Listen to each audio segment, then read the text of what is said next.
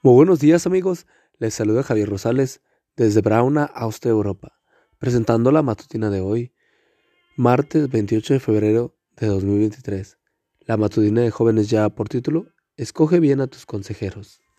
La cita bíblica nos dice, Aléjate del necio, pues sus sabios, de sus labios no tendrás conocimiento. Proverbios 14:7.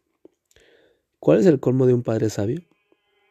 Que el hijo le salga necio y sin ánimo de ofender a nadie, ¿de qué otra manera se puede calificar a Roboán, hijo del sabio Salomón?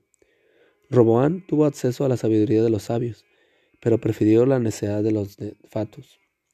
Fue precisamente su padre Salomón quien escribió, Júntate con sabios y obtendrás sabiduría, júntate con necios y te echarás a perder. Proverbios 13:20. Roboán hizo exactamente lo contrario.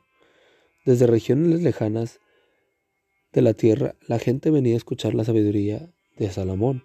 Primero de Reyes 10:24. ¿Dónde estaba Roboán mientras su padre impartía su sabiduría?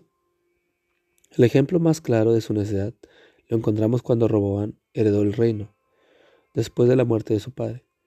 Justo al comienzo de su reinado, el pueblo le pidió que aliviara la carga que Salomón había impuesto sobre ellos.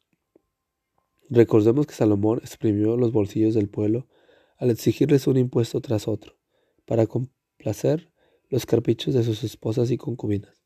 Primero de Reyes 11, 1 al 11.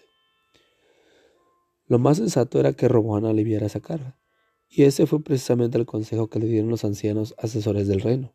Sin embargo, ¿qué hizo Roboán? No hizo caso del consejo de los ancianos, sino que consultó a los muchachos que se habían criado con él. Primero de Reyes 12, 8. Y el consejo de sus amigos no pudo ser peor. Le aconsejaron que aumentara la carga sobre el pueblo. Difícilmente se puede ser más necio.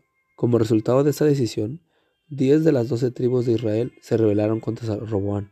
Solo Judá y Benjamín se mantuvieron leales al insensato rey.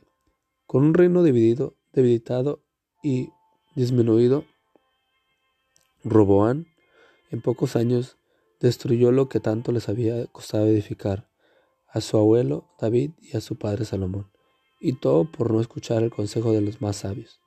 La lección está clara, atiende al consejo y acepta la corrección, así llegarás a ser sabio. Proverbios 19:20. O como lo expresa la sabiduría popular, el que no escucha consejo no llega viejo. Delante de ti están las grandes decisiones de tu vida. ¿Qué estudiaré? ¿Con quién me casaré? ¿Qué creeré? Escoge bien a tus consejeros.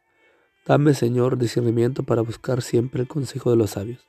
Amigo y amiga, recuerda que Cristo viene pronto y debemos de prepararnos y debemos ayudar a otros también para que se preparen, porque recuerda que el cielo no será el mismo si tú no estás allí. Nos escuchamos hasta mañana. Hasta pronto.